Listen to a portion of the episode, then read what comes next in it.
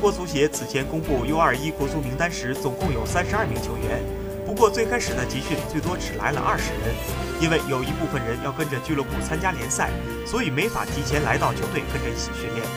这些球员直到比赛前一天才来到曲靖。在这些球员当中，不少已经在中超踢上了主力，比如黄子昌、陈彬彬、曹永静、张元。